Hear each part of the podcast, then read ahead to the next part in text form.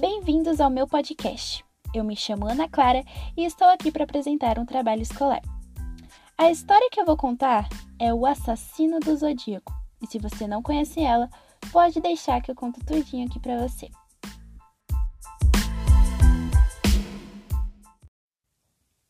Durante os anos finais da década de 60, o norte da Califórnia dos Estados Unidos sofreu com o misterioso assassino do Zodíaco, responsável pela morte de pelo menos cinco pessoas e com a tentativa de assassinato de outras duas. Durante este período, o criminoso enviou uma série de cartas para a mídia, assumindo seus atos, além de enviar também dois criptogramas em agosto e novembro de 1969 que supostamente revelariam sua identidade. Além disso, ele exigiu que os documentos fossem publicados e que, se esse seu comando fosse ignorado, ele mataria mais pessoas. Uma semana após a primeira mensagem codificada a ser enviada, um casal conseguiu decifrá-la, e o texto relatava que o assassino acreditava que, através dos assassinatos, ele estaria coletando escravos para sua vida após a morte, e que não revelaria mais seu nome, pois isso atrapalharia os seus planos.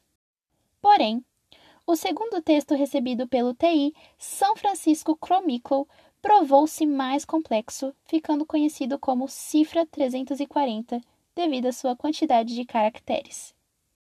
David Oranchok, um dos responsáveis por decodificar a mensagem, é um desenvolvedor de software que trabalha neste mistério desde 2006, e foi com o auxílio de Sam Black, um matemático australiano, e do belga Janesage que ele conseguiu criar um aplicativo para desvendar este quebra-cabeça.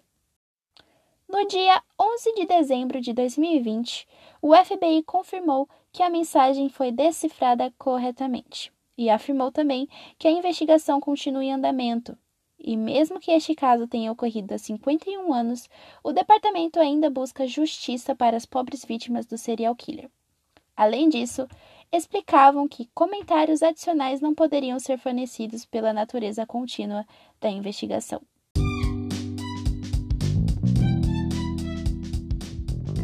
É isso!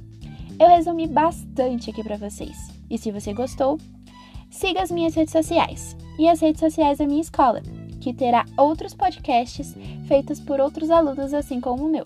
Beijos e até a próxima!